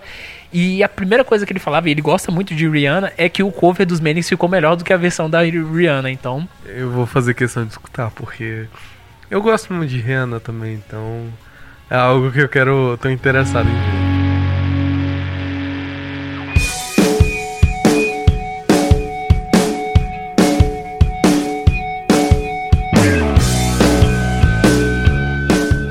Em 2008, que foi um ano bastante agitado, o Richie foi oficialmente declarado morto, depois de tantos anos de investigação. E depois de tantos anos, eu acho que a banda chegou, principalmente depois dessa de- de- desse ponto final, né, que de certa forma foi aplicado ao caso dele, é, eles decidiram pegar do baú uma coisa que eles tavam, tinham guardado, que era um caderno de letras do Richie, e falamos assim, vamos dar um destino final para essas letras que ele tinha escrito, que era pro próximo disco dos Manics, né, que acabou não saindo. Porque eles pensaram assim no seguinte ponto: o cara tá na banda, ele escreveu isso, deixou isso aqui, a gente tem que aproveitar isso de alguma forma, não dá pra deixar isso abandonado. E aí eles pensaram em fazer toda uma forma pra homenagear o o Richie. Eles entraram em contato com Steve Albini, que foi o cara que produziu Em Útero do Nirvana, que era um disco que o Richie amava, e pediram pra ele produzir esse disco seguinte. E aí seria 100% letras Richie. O Nick ia sair da função de compositor, né? E partir para melodia também. Então a melodia foi feita para os três. Naturalmente, esse disco tá muito próximo entre o Holy Bible e o Every Must Go. É um disco muito ligado aos dois. Tem gente que fala que ele é muito parecido com o Holy Bible, tem gente que fala que ele já é uma ponte entre os dois. E ele foi um disco muito elogiado pela crítica. Foi um disco muito bem recebido, porque as letras do Richie são sensacionais. E aí até a parte da crítica falava assim: ah, esse disco mostra muito bem o quanto as letras do Nick são ridículas perto das do Richie, sabe? e é um disco muito bom, assim. Ele, justamente para não fazer uma publicidade, assim. É um disco que musicalmente também não é um disco comercial, sabe? Eles não lançaram singles desse disco. E apesar de ter uma música desse álbum que foi enviada para as rádios, que é Jack Collins com este Existential Time, alguma coisa assim, sabe? E é um disco que eu gosto pra caramba.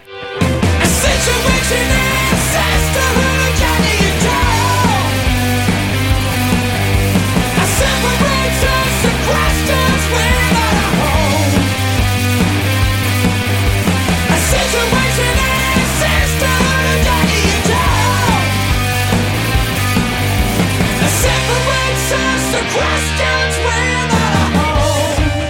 Mas o próprio James, anos depois, ele foi falar que, tipo, esse disco não tem tanto significado pra ele como um disco de carreira da banda. Ele pensa que, tipo, foi um disco que eles se juntaram porque eles tinham que fazer, foi legal, a experiência, e ficou lá. Eles nem fizeram um turnê direito desse álbum, sabe? Eles tocaram algumas coisas desse álbum, mas o que ficou mais marcado desse álbum foi a capa. Porque a capa foi feita pelo mesmo cara que fez o, a ilustração do Holy Bible, Jenny Seville.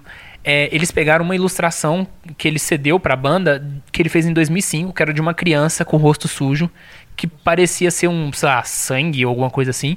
E tipo, uma capa muito bonita, inclusive, pra mim é uma das capas mais bonitas assim que eu já vi de bandas. Só que a capa foi banida de algumas redes de supermercados porque eles acharam violenta demais e foi uma polêmica que só no, no Reino Unido. O que é, faz um pouco de jus até o Rich, porque o espírito dele era muito polêmico com tudo. Então acho que se ele tivesse vivo, ele faria questão de escolher essa capa também. É, e eu acho que toda referência ao Holy Bible, ao mesmo ilustrador e tal, então assim, tinha muita, muito significado naquilo tudo.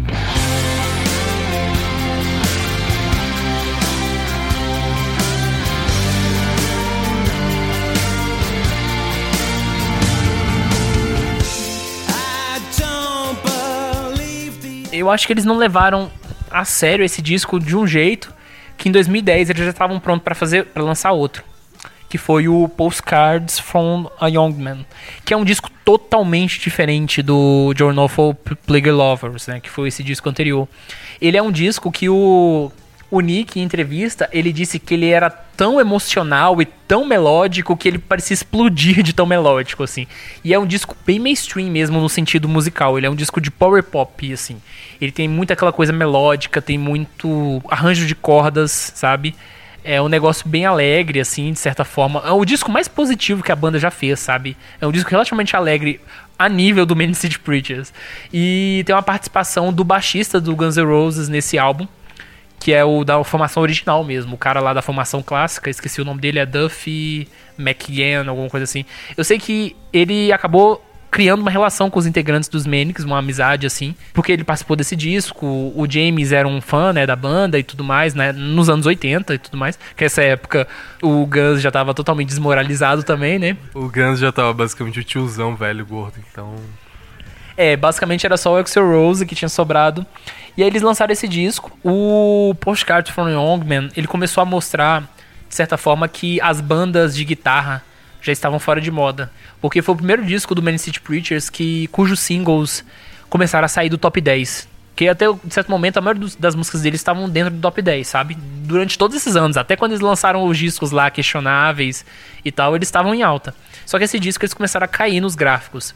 E eles sabiam um pouco disso, porque o, o próprio Nick, quando ele disse que o disco era a última tentativa mainstream da banda, era basicamente nisso, assim, de que as bandas de guitarra estavam fora de moda e ponto, ponto final. Eles estavam confortáveis com isso, porque eles eram uma banda de 20 anos de carreira, eles estavam completando ali um, um momento significativo, e aí eles falaram, agora vamos fazer uma coletânea de Greatest Hits de novo, só que essa, dessa vez, de uma forma mais organizada. Eles fizeram um cover da, da música This Is Today, de uma banda chamada DD, Div- DVD, sei lá como é que é, O, O, sabe? Seria... É, DD. E é um, um hit dos anos 80 e tudo mais. E aí eles juntaram músicas dos outros álbuns. E essa coletânea foi muito bem recebida. Inclusive, é essa coletânea que tem a maior nota da banda no Metacritic. Que é, se não me engano, 95, sabe? Alguma coisa assim de nota. Coletâneas costumam ter nota mais alta, mas a nível de Man City Preachers, assim, de discografia no geral, eles têm notas extremamente elevadas. E essa coletânea foi muito bem feita, eu, eu gosto bastante dela. E aí eles fizeram uma turnê chamada National Treasures, que é exatamente o nome da coletânea. E eles fizeram um show, se não me engano, na Arena O2, uma apresentação de comemorativa de 20 anos, que foi gravada e nunca foi lançada, inclusive, até hoje. E aí eles disseram que com essa coletânea eles estavam dando um, um encerramento de, um, de uma era na carreira deles e que eles iam entrar num momento novo depois disso.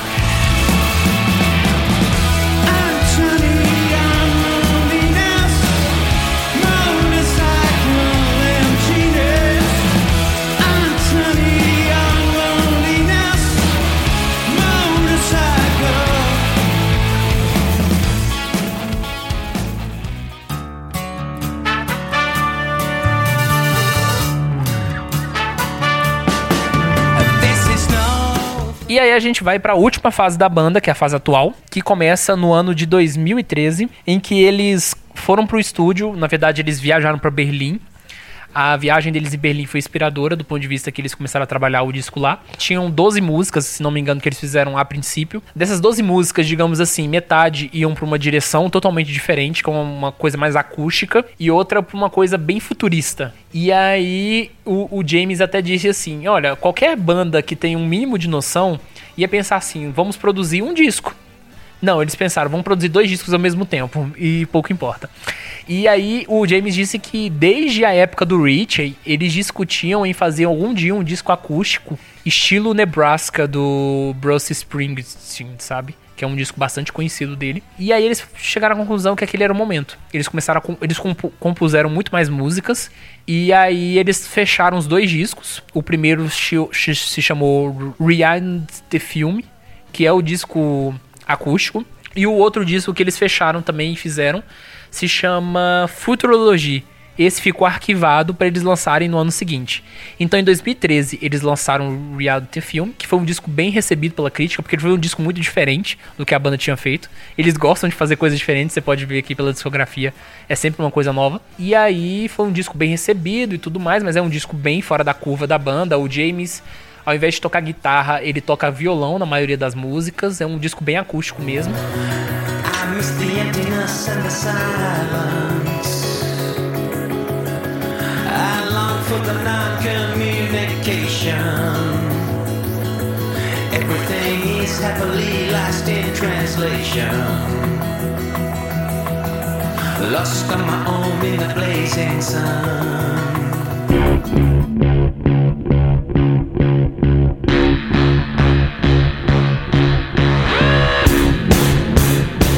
E aí eles fizeram o lançamento de Futurology. E Futurology foi um disco assim que o próprio James ele diz que é o terceiro álbum dele favorito da banda. Primeiro lugar Everything Must Go, segundo Holy Bible e terceiro esse, que é o disco que ele diz que talvez foi o primeiro disco da banda que o Richie poderia ter comprado. Que ele fala assim que o Richie gostaria do som e que achar interessante. E é um disco assim que tem muitas das influências da banda dos anos 80, então aquela coisa do crouch rock, do dance, dance rock, tem uma coisa pós-punk também, uma coisa bem com muitos sintetizadores, é uma coisa que tem muita influência de uma banda que o James gostava muito nos anos 80, que era o Simple Minds, que é uma banda, se não me engano, escocesa. E é um disco que, tematicamente, é sobre arquitetura. Então, é um disco muito imersivo do ponto de vista musical, que ele vai falando sobre questões de cidades e tudo mais. Então, tem música, muitas músicas sobre essas coisas, assim. E eu gosto muito das músicas desse disco. E- esse, esse disco tem uma música chamada Europa Get Tough Me, que ela é cantada, se não me engano, em três línguas. É o inglês, alemão e eu acho que o francês.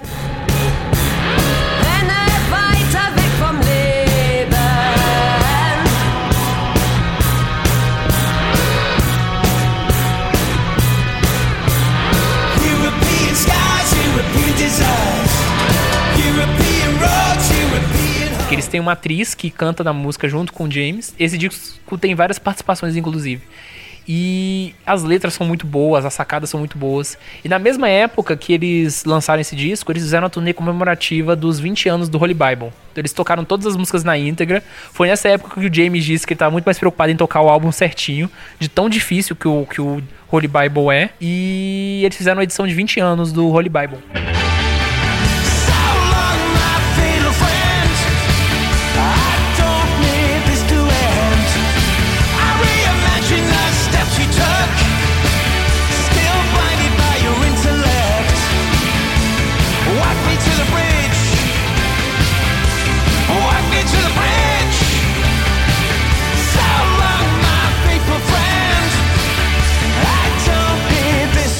Eu acho que nessa época, agora que, apesar deles terem inaugurado um momento novo com Futurology, que foi um disco que foi, assim, considerado o melhor disco da banda desde Every Few Months Go, só pra você ter uma ideia do, do, do nível do peso que esse álbum representa pra discografia da banda, que eles começaram a, a relembrar algumas coisas do passado. Então, eles conheceram um diretor chamado Kieran Evans, que decidiu fazer um documentário sobre esse período do Holy Bible, sobre o desaparecimento do Ritchie e sobre o Months Go, que é chamado Escape from History, que inclusive está disponível na internet de forma ilegal, claro. É, Esse documentário não está lançado de forma oficial no- na- nas plataformas da banda. E aí eles prepararam uma edição de 20 anos do Everything Must Go, que saiu em 2016.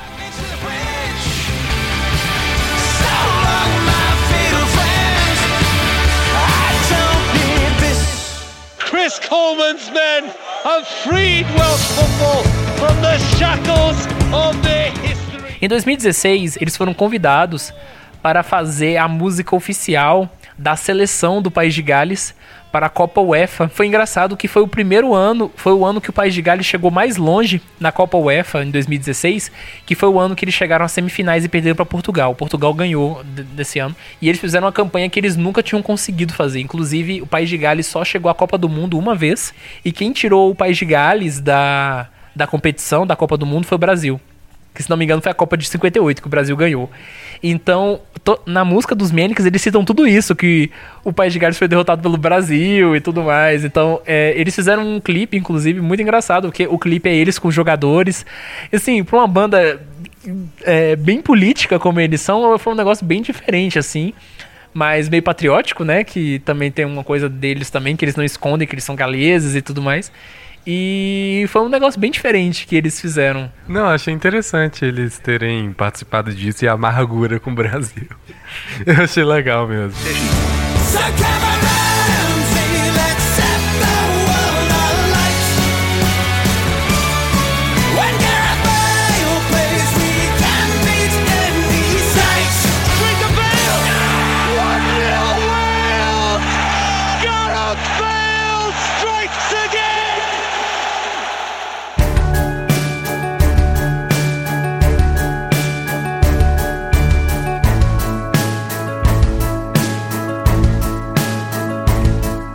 E aí, em 2017, como eu já falei, eles lançaram a edição de 10 anos do Sandalwood Tigers, lançaram DVD, fizeram um negócio assim bem complexo. 2018, eles anunciaram o lançamento de um disco novo. Eles passaram por vários problemas para lançar o, o Resistance is Futile, que foi o disco que eles lançaram. Primeiro, para começar, porque o, o Nick Wire disse em entrevista, que saiu inclusive na Rolling Stone, que o disco seguinte que eles fariam seria o último da banda.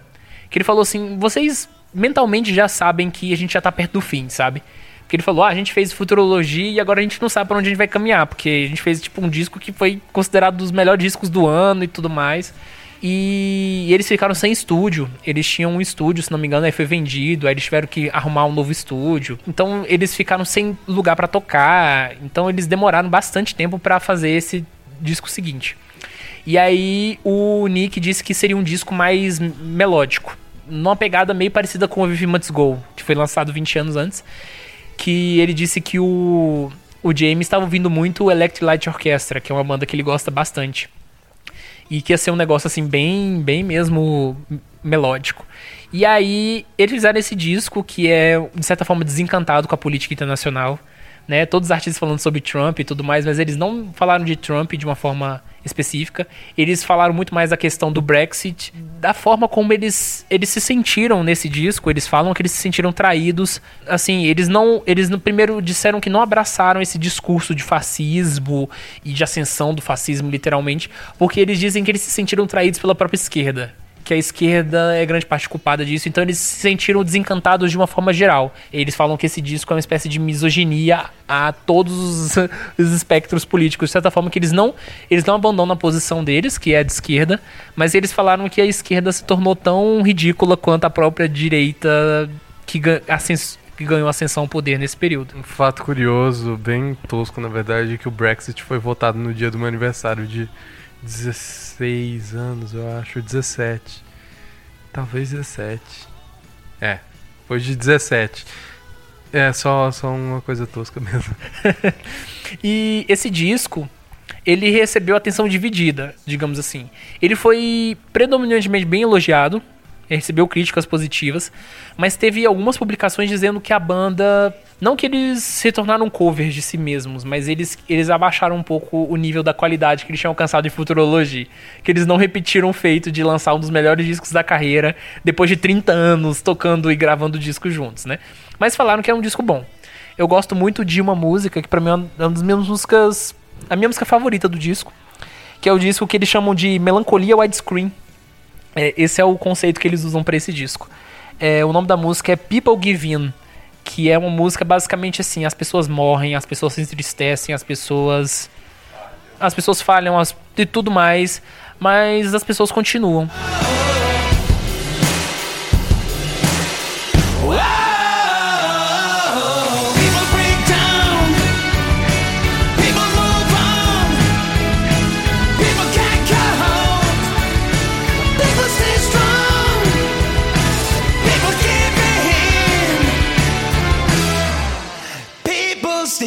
A vida é isso, a vida é medíocre a maior parte do tempo, e se a gente se contentar simplesmente em viver, ela fica muito mais fácil. E, e eu gosto muito dessa letra que foi feita pelo, pelo Nick, porque eu acho que é uma das letras mais simples e ao mesmo tempo mais substanciais que a banda já fez. E aí, nessa época, esse disco também teve muitas influências do Bowie, pela morte que o Bowie teve, então tem, eu acho que duas ou três músicas que eles falam que, a que foi muito influenciado pelo Bowie. Inclusive o single desse álbum, não sei se é o single ou se é outro single principal desse álbum, que é a música International Blue, que é uma música que é direcionada a um artista, a um arquiteto, ou não sei se é um artista plástico, chamado Yves Klein. Well,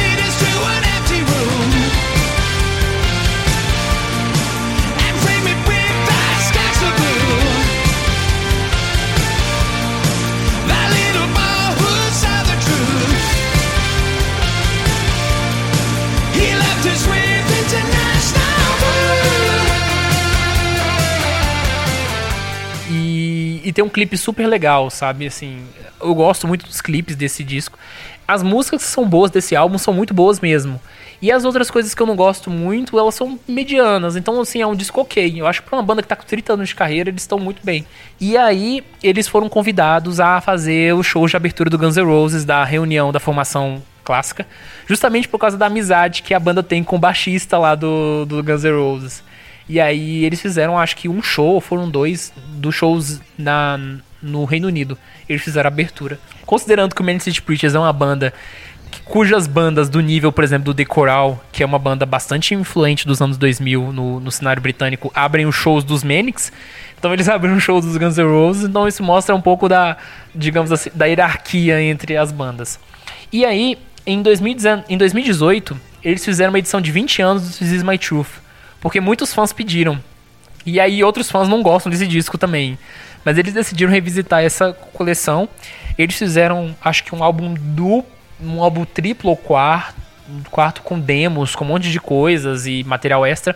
Eu não gostei muito do relançamento que eles fizeram. Tem umas coisas legais, tipo, eles fizeram uma capa diferente pro álbum, mas é baseada na capa original. Foi uma fotografia parecida, só que tirada de outro ângulo. Tem gravações demo, mas não tem a- os shows ao vivo que eles fizeram na época, sabe? Que eles fizeram muitas gravações ao vivo nesse período, saiu exclusivamente na versão japonesa, então dava pra eles terem lançado e eles não lançaram. E eles anunciaram um lançamento de documentário pra 2019, que inclusive eu vi o lançamento dele oficial no, no YouTube, tá lá no canal da banda na Vivo, chamada Truth in Memory, feito pelo, também pelo mesmo diretor do outro documentário, que pegou os arquivos da turnê da banda nessa época e fez uma compilação, mostrou um pouco do processo criativo. É um documentário muito legal. E aí, logo que eles lançaram o Resistance's Foot, eles disseram que o próximo disco não vai demorar pra sair, mas que uma eu tenho uma preocupação que é a voz do James Dean Bradfield. A voz dele tá muito horrível. Ele já passou dos 50 anos agora, né? E a voz dele decaiu bastante. Ele não baixa o tom das músicas nos shows, mas dá pra ver que ele não tá conseguindo cantar como ele cantava antigamente. Porque as músicas dos, dos Manics são muito agudas. E isso me faz pensar bastante o quanto é ruim às vezes quando as bandas envelhecem.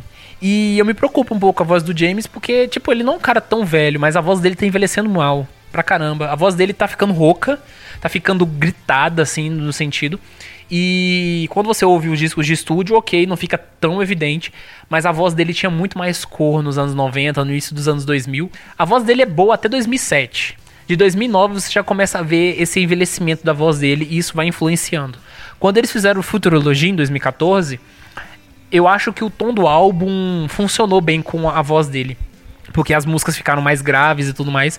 Mas esse disco mesmo, o Resistance is Futile, como ele tem uma influência do Everything Must Go, as músicas são agudas, aquela coisa bem antiga. Então, no, no, no- no disco ele alcança as notas, mas nos shows ao vivo, quando eu vi os vídeos, é, é um pouco triste. Menix, venham pro Brasil antes que vocês acabem com essa carreira, porque, pelo amor de Deus, né? O show vai ter você e mais quatro pessoas, né? É engraçado que no canal da banda no Navevo, quando eles lançaram esse documentário de 2019, um dos comentários principais que aparece em destaque é de uma fã brasileira que falou que graças a uma música do This Is My Truth, Me Wars, que começou a pensar a condição dela como trans. Porque é uma música chamada Born Girl, que não é uma música necessariamente sobre transexualidade, mas falou que foi a primeira música que fez pensar nisso e tudo mais. É realmente, tem poucos fãs dos Mendes do Brasil. Se você pesquisar pela palavra Man City Preachers, tirando as notícias, né, que saem às vezes em veículos, alguns textos e artigos vai ser o que? Da minha autoria ou de autoria de outras pessoas e tal. Se- e quando eu busco por Many City Preachers no Twitter, é sempre algumas pessoas específicas que falam assim: ah, Many City Preachers. Many City Preachers é a banda mais subestimada do planeta. Ou gente falando assim: quanto que esses caras vão pro Brasil? Eu odeio eles por eles não virem no Brasil. Porque o único show ocidental que eles fizeram foi em Cuba. Eles nunca fizeram show na América do Sul. E se não me engano, eles nunca fizeram show na América do Norte em geral. Acho que nos Estados Unidos eles devem ter feito alguma coisa em show menor. Mas, tipo, o show de maior destaque deles na América foi em Cuba. É, Eles iam, eles iam fazer o show e aí ele desapareceu, aí não deu mais pra fazer, né? Ia fazer turnê, quer dizer. E você gosta de Man City Preachers? Quais o seu disco favorito? E se você conhece o Intervertendo hoje, porque você pesquisou sobre Man City Preachers e achou uma coisa nacional falando sobre a banda, nós somos um podcast formado por pessoas dentro do espectro autista e às vezes a gente fala de temas obscuros, como o próprio Manix. E acompanha a gente aí, vai ser bem legal.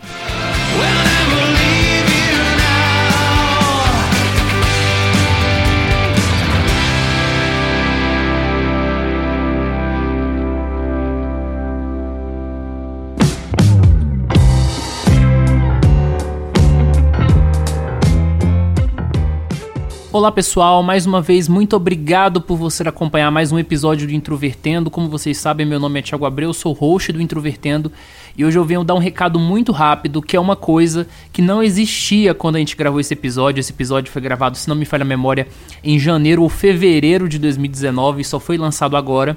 É que o seguinte, agora nós do Introvertendo temos um perfil do Spotify e isso é diferente do podcast em si, é um perfil mesmo, tá? E lá nesse nosso perfil nós temos várias playlists. Inclusive, nós temos uma playlist bem antiga que existe bem desde o início do podcast, que são sobre as músicas utilizadas nos episódios. Só que agora nós estendemos o nosso perfil para incluir outras playlists com episódios do podcast, com conteúdos bônus informativos. E eu queria dizer o seguinte: se você ouviu esse episódio e você quer conhecer melhor a discografia do Many City Preachers, nós temos uma playlist lá no nosso Spotify com uma seleção de 20 músicas para você, digamos assim, se introduzir no material da banda, tá?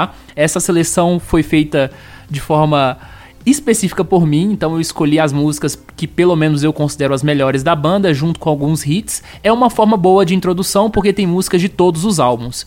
E aí, não só do Many City Preachers, mas de todos os artistas que nós falamos na série de música, nós criamos playlists específicas. Se você quiser ter acesso a essas playlists, ou você acha o nosso perfil lá no Spotify, ou você entra no nosso site que tem um link dentro do post do Many City Preachers, tem lá o link da nossa playlist. Acessa lá e ouve as músicas, tá? Inclusive, nós fazemos a recomendação que você siga o perfil no Spotify, porque a gente está fazendo várias playlists temáticas lá. Nós fizemos uma playlist só com episódios sobre autismo de diferentes podcasts. Nós fizemos depois também outra playlist que pega os temas das nossas séries, como relacionamentos e etc.